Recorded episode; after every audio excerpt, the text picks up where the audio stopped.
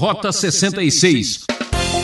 Pode até dizer que a Bíblia tem a teologia do café com leite, né? Já viu só como é que a gente faz? Todo mundo gosta de tomar aquele cafezinho com leite gostoso. Depois que você põe o café com leite no copo, tente separar um do outro.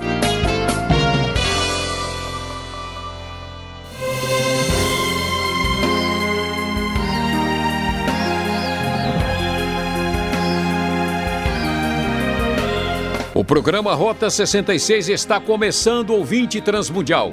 Venha a bordo para mais uma super aventura. Chegamos ao penúltimo capítulo do livro de Atos, onde encontraremos a equipe missionária de Paulo no meio de uma tempestade fatal.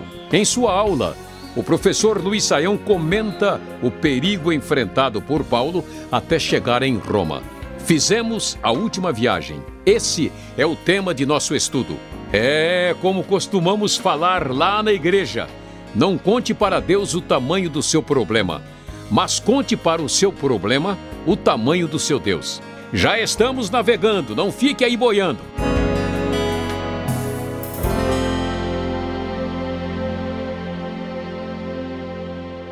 É, prezado ouvinte, fizemos a última viagem há muitos anos atrás. Sim, isto é o que diria o nosso amado médico Lucas junto com o apóstolo Paulo. Atos está chegando no final e agora nós vamos ter o relato da última viagem que acontece no único livro histórico do Novo Testamento. Como nós pudemos observar, nós estamos agora no ano 59. Paulo ficou preso em Cesareia desde o ano 57 até o ano 59.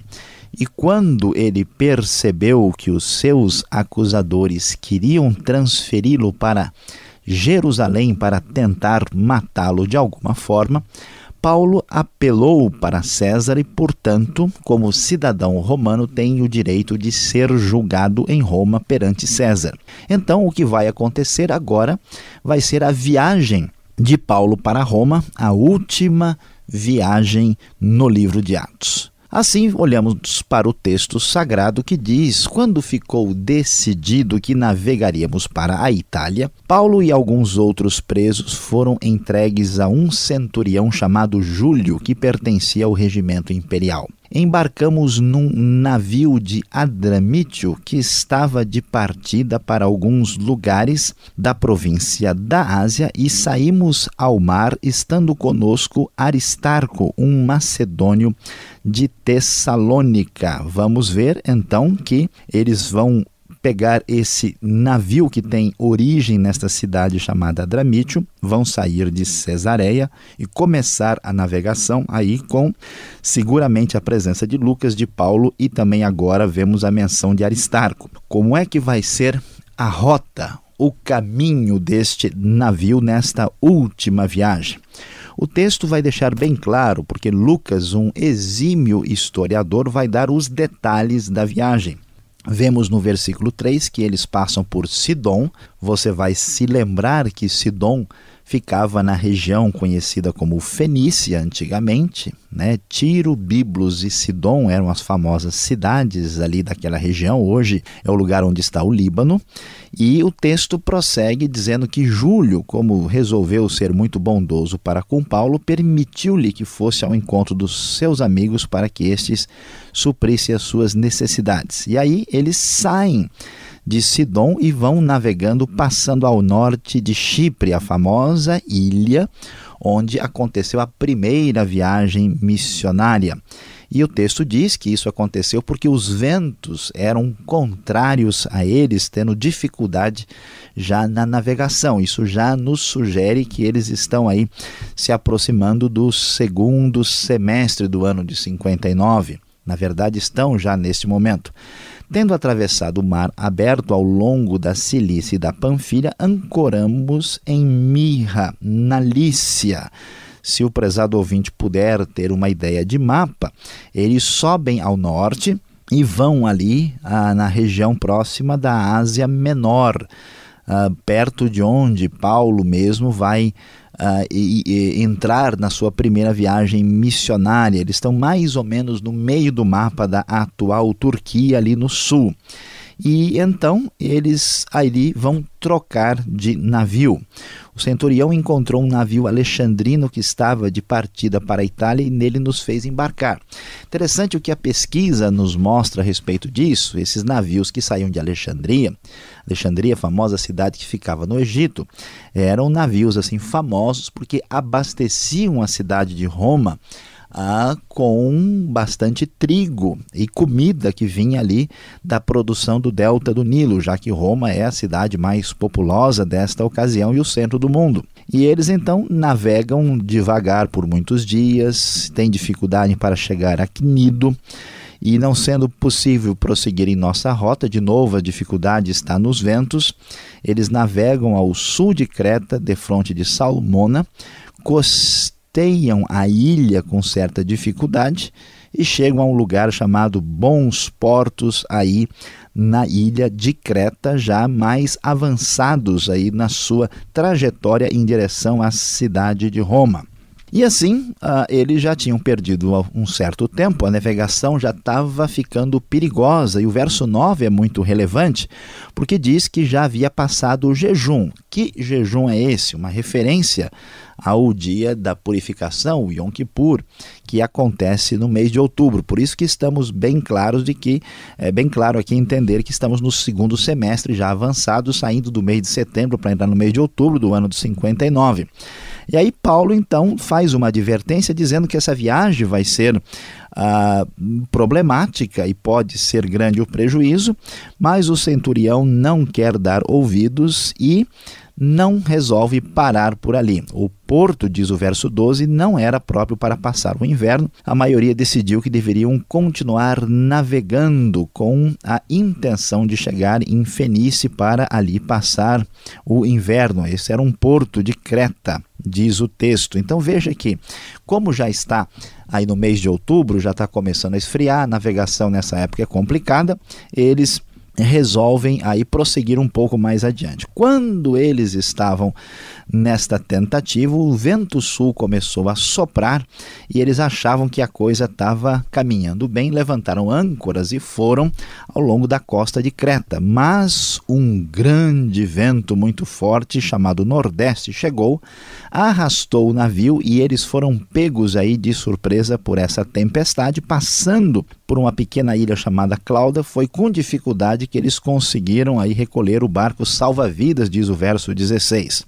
E assim eles prosseguem, mas não conseguem se uh, uh, salvar da dificuldade que a tempestade está trazendo. O texto dá todos os detalhes. Eles, castigados pela tempestade, começam a jogar a carga no mar e a questão se complica porque ficou tudo nublado, sem sol, lua nem estrelas por muitos dias, e eles estavam perdendo a esperança de que poderiam ser salvos. Então, diante disso, Paulo toma a frente da situação e diz: Olha, eu avisei a vocês que não deveríamos sair de Creta, mas agora fiquem sabendo que vocês não vão perder a vida, o navio será destruído, tenham coragem. O anjo de Deus me disse que eu devo comparecer perante César, portanto, ânimo, senhores, porque nós vamos chegar em alguma ilha. Interessante que Deus mostra que permanece no controle das circunstâncias adversas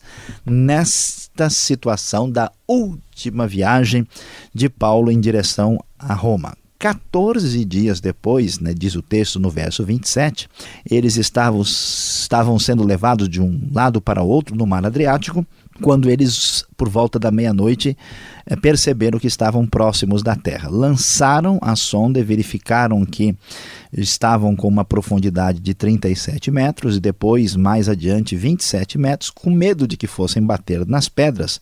Eles lançaram quatro âncoras da polpa e estavam esperando aí, fazendo preces para que amanhecesse o dia. Tentando escapar do navio, diz o verso 30, os marinheiros baixaram o barco salva-vidas a pretexto de lançar âncoras da proa. Paulo disse: ó, se esses homens não ficarem no navio, vocês não poderão salvar-se. E com isso, os soldados cortaram as cordas do barco salva-vidas e deixaram cair. Paulo então insistia que todos se alimentassem, dizendo: Olha, vocês precisam comer alguma coisa, porque senão não vão sobreviver. E assim, é interessante o verso 35, ele tomou o pão e deu graças diante de todos e o partiu e começou a comer e eles se reanimaram e também comeram algo. E veja só, prezado ouvinte, que coisa surpreendente. A gente imagina às vezes que a antiguidade, né? Tudo é mais atrasado e primitivo. Nesse navio havia 276 pessoas. Olha o detalhe histórico do nosso querido Lucas escrevendo aqui. E assim eles atiraram o trigo ao mar, por causa né, da necessidade para o navio ficar com peso aliviado. Quando amanheceu, não reconheceram a terra, mas viram uma enseada com uma praia para onde decidiram conduzir o navio, se possível. Cortaram as âncoras, deixaram-nas no mar desatando ao mesmo tempo as cordas que prendiam os lemes, e assim eles foram se dirigindo para a praia. O navio encalhou na areia e a proa encravou e ficou imóvel. A popa foi quebrada pela violência das ondas. Os soldados queriam matar os presos para impedir que algum deles fugisse jogando-se no mar, mas o centurião queria poupar a vida de Paulo e os impediu de executar o plano. Então ordenou aos que sabiam nadar que se lançassem primeiro ao mar em direção à terra os outros teriam que se salvar sem tábuas ou pedaços do navio. Dessa forma, conforme o próprio apóstolo Paulo disse, todos chegaram a salvo em terra. Prezado ouvinte, veja que coisa emocionante. Você quer fugir da monotonia? Quer encontrar verdadeira adrenalina? Leia as páginas das Escrituras Sagradas. Na última viagem, Paulo, em direção a Roma, por ter apelado para César, de repente parece que tudo vai dar errado e que ele pode até mesmo morrer afogado. Mas Deus está com o seu controle. Paulo fará aquilo que é do desejo do Senhor, testemunhando em Roma a respeito de Cristo, neste momento final da sua história no livro de Atos, quando ele e Lucas certamente poderiam nos dizer: fizemos a última viagem.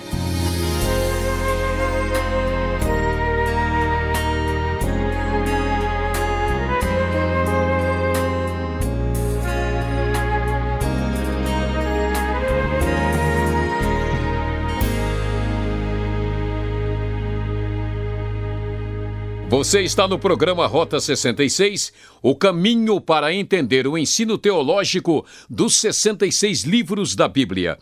Este é o comentário no livro de Atos, tema de hoje: Fizemos a última viagem. O programa Rota 66 tem produção e apresentação de Luiz Saião e Alberto Veríssimo. Na locução, eu, Beltrão, e estamos esperando sua participação. Escreva para a Caixa Postal 18.113, CEP 04626-970 São Paulo, capital.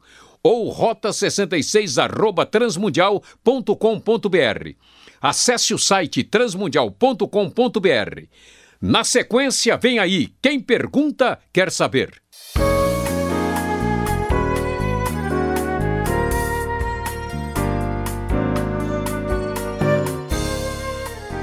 Nossa aventura segue agora com as perguntas. Finalzinho de Atos, agora capítulo 27. Professor Luiz Saião estava observando aqui, atento à sua exposição, detalhes, descrições. Podemos saber, podemos ter certeza sobre estas descrições históricas? Elas são verdadeiras? É, pastor Alberto, veja que a, a fé cristã apresenta né, uma proposta uh, muito clara dizendo que aquilo que é afirmado na Bíblia é verdade.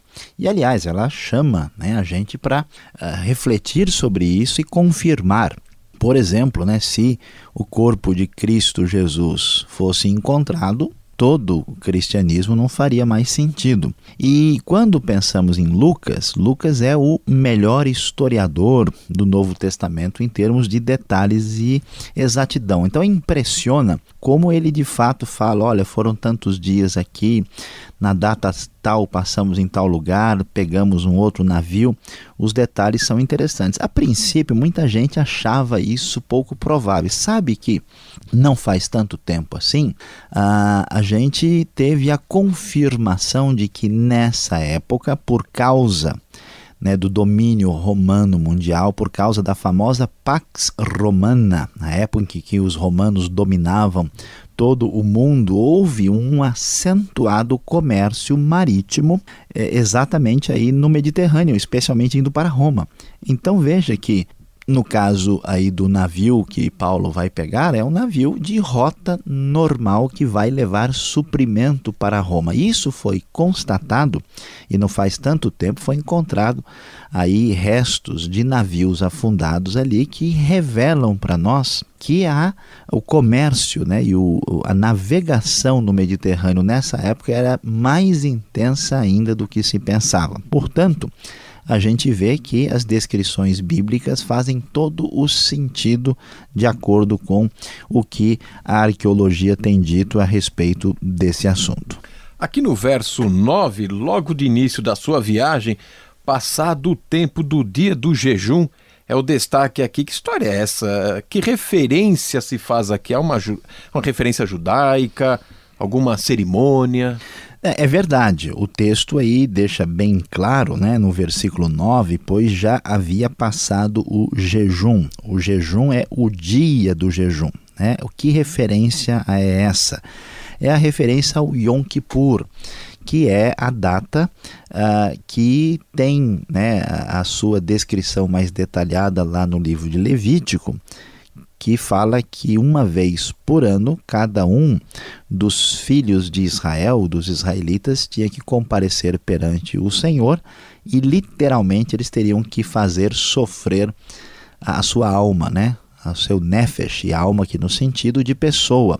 A maneira como uh, esse texto é corretamente interpretado é que esse sofrimento era exatamente a prática do jejum para refletir a respeito da vida. Hoje em dia, os judeus continuam praticando o Yom Kippur, que acontece um pouco, uma, cerca de uma semana, na verdade, oito dias depois do Rosh Hashanah, que é o Ano Novo. Olhando para a descrição, olha só, Pastor Alberto, muitos estudiosos até arriscam a data exata. Alguns sugerem, com uma boa razão, que essa é a data de 5 de outubro do ano 59. Há uma chance muito grande dessa referência ser correta. Agora, e toda esta aventura, dessa biografia da vida de Paulo aqui no livro de Atos, onde ele passa, olha, ele causava, como diz a galera, que vento famoso era esse aqui no verso 14? Até um tal de Euroaquilão se manifesta aqui com um sopro de tufão.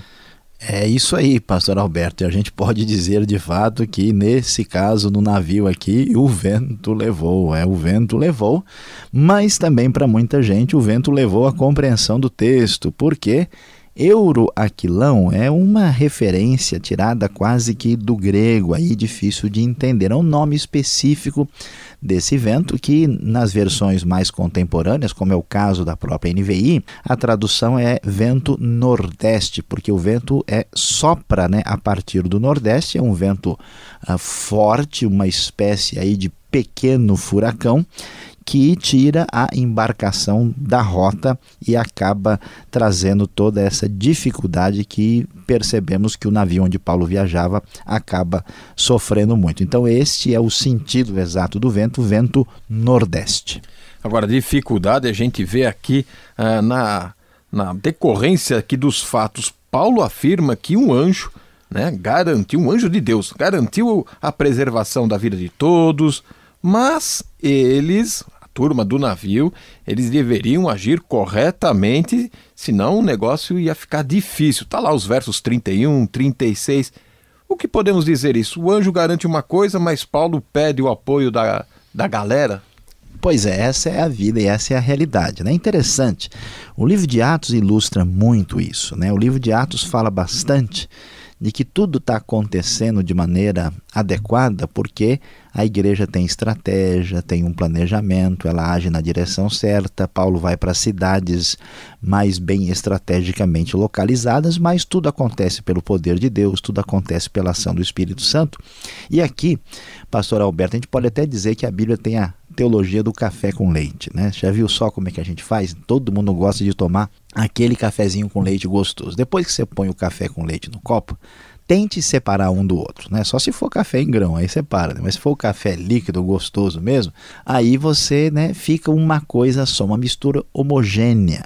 Assim é a nossa vida, né? As coisas acontecem por nossa ação livre, pela nossa determinação, mas também acontecem plenamente pela soberania absoluta e total de Deus. Não adianta negar um para favorecer o outro. Tanto, tanto é verdade que Deus estava garantindo, conforme o anjo tinha dito, que ninguém haveria de morrer, como era verdade que essas pessoas tinham que tomar atitude correta para não morrerem. As duas coisas aconteceram. Deus deu sucesso a Paulo, eles atenderam às palavras e aos conselhos de Paulo e também a ação divina se manifestou preservando a vida de todos. Assim é a maneira misteriosa e incompreensível da nossa vida funcionar, agindo com liberdade e tendo a soberania de Deus por trás de tudo que acontece. É aquilo, né? Tomar atitude e comer um pedacinho de pão que faz bem, né? Agora, o texto parece indicar que a navegação era perigosa. Por que isso? Será que havia problemas no navio? Será que o navio era de segunda classe? Pois é, navegando nas ondas aí das suas perguntas, vamos ver o que acontece aqui. Né? Primeiro eles pegam um navio e trocam de navio, pegando esse navio alexandrino, que é um navio expressivo. Veja só, 276 pessoas não é um navio qualquer. É importante a gente entender que nessa época não tem cruzeiros pelo Mediterrâneo, né? gente pegando navio para passear, para ver as ilhas gregas. Aliás, o pessoal está vendo as ilhas gregas aqui, mas numa circunstância menos favorável. Né? Então, esses navios são navios de transporte de carga e as pessoas são levadas juntamente com eles. Não é o problema o, o navio. O problema aqui é a época. Na verdade, os romanos diziam que a partir dos meados de setembro já se tornava meio perigoso e complicado navegar. Você vê que assim que eles já saem ah, de Cesareia e depois vão para Sidon, já fica. Lucas fala, os ventos eram contrários, a coisa já está complicada. Eles diziam que quem pegasse né, o navio resolvesse navegar a partir de novembro, que esse sujeito era doido varrido, né? não tinha condições, era loucura fazer isso. E então o problema era a época. Então eles estavam até dizendo: nós precisamos parar em algum lugar para invernar. O inverno no hemisfério norte, a gente sabe, né? Acontece aí durante dezembro, janeiro e fevereiro, indo até março. Então esta era a questão. A época era desfavorável e por isso que vamos dizer, pensando humanamente, o acidente aconteceu. Muito bem, vamos então agora à aplicação desse estudo.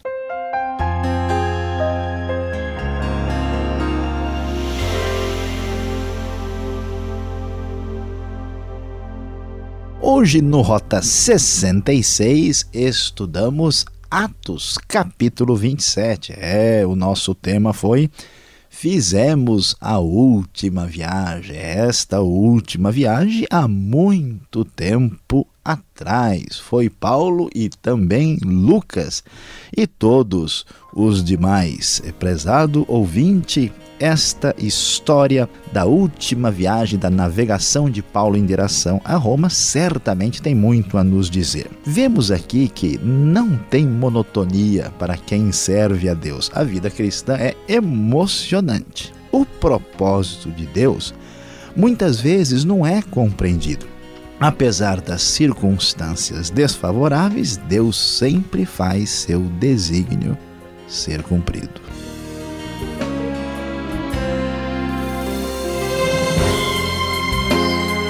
Fim de mais um Rota 66. No próximo programa você acompanha o grande final deste estudo sensacional aqui nesta emissora e horário. Esta foi mais uma realização transmundial. E tudo de bom para você e até o próximo programa.